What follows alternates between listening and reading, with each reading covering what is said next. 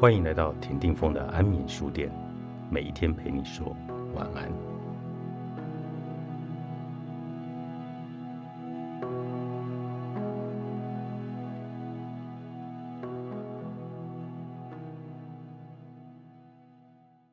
人必须要有一下子快乐，一下子寂寞，这样的波动才是一个健全的状态，而且没有好坏之分。要是一方没了，另一方也不存在。成了平坦的世界，这种情况就像心脏停止跳动，说是死亡也未尝不可。没错，要是死了，就不会觉得快乐，也不会感到寂寞。每个人终将如此，所以趁自己还活着时，多方的去感受吧。这种感觉就像是荡秋千，往前荡的时候觉得很快乐，往后摆的时候又觉得很寂寞。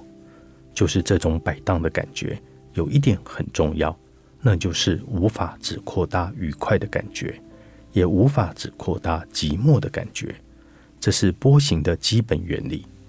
然而，人们只能主观的捕捉自己的心理状态，所以可能搞错秋千的中心点，一昧的认为自己很寂寞。相反的，也有怎么样都觉得很快乐的人。明明都是朝着同一个方向在摆荡，却有完全不同的感受。于是，有些人为了今后过得更快乐，用力的摆荡了秋千，想要荡得更高，却反而觉得更寂寞。从旁观察的我发现，这些畏惧寂寞、为了远离孤独而刻意追求热闹的人，其实并没有在荡秋千，而是处在拼命想往前荡的挣扎状态。那根本就是停摆。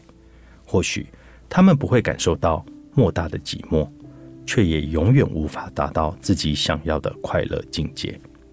反观热爱孤独、享受寂寞的人，因为心中无所求，无穷的快乐自然会造访。即使他们心想：“我面对这种热闹的场面有点棘手”，朋友还是会自动的围聚过来。就算没有具体的热闹场面。但是，好比他们独自登山时，也能因为见到高山植物而感动不已；为了眼前美丽的景致而开心落泪。这份感动就是莫大的快乐。光是能够因为这样的感动，便能明白人生的价值。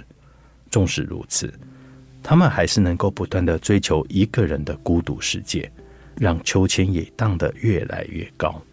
说得更坦白些。恐惧孤独的人不晓得孤独有多么快乐。在我看来，这些人不止失去一半的人生，也处在波幅始终很小、无法达到真正快乐的状态。虽然随着年纪渐长，能够逐渐了解孤独的美好，但有些人就算上了年纪，依旧抗拒不了热闹的诱惑，强迫自己拓展人际关系。这种人。除非喝得酩酊大醉，不然感受不到快乐吧。因为只要喝醉，便能毫无顾忌地享受被亲密之人包围的感觉。当然，用钱也能够捏造出类似的气氛，而且钱撒得越多，越能吸引人向自己靠拢。但无论是哪一种方式，结果还是感到孤独的。其实不需要畏惧孤独的来临，坦然接受才是最好的方式。那么，年轻人为何抗拒不了热闹的诱惑呢？或许，因为要是认同孤独很美好，可能会被同才孤立吧。有时，年轻族群的小团体，纯粹只是因为年轻这个理由而聚在一起，就像一群小狗在嬉闹。再者，年轻人渴求别人的理解与认同，哪怕只有一个人也好，希望有个人能够贴近自己，这的确是个理由。只要找到一位同伴，两人一起孤独也不错。就算与世间为敌，只要一起守护属于两人的世界，这样就够了。这是以意识到两个人的感觉来取代自我。但之所以会这么想，出发点还是自己一个人。虽然对方目前陪在身旁，但终究不可能变成同一个人，也不可能完全了解对方的心思，所以。只能相信对方说的话，也就容易产生误解。这就是为何明明相爱甚深的两个人，明明坚决表示要永远在一起的两个人，最后却是最有可能分手的爱侣。孤独的价值，作者申博士，时报出版。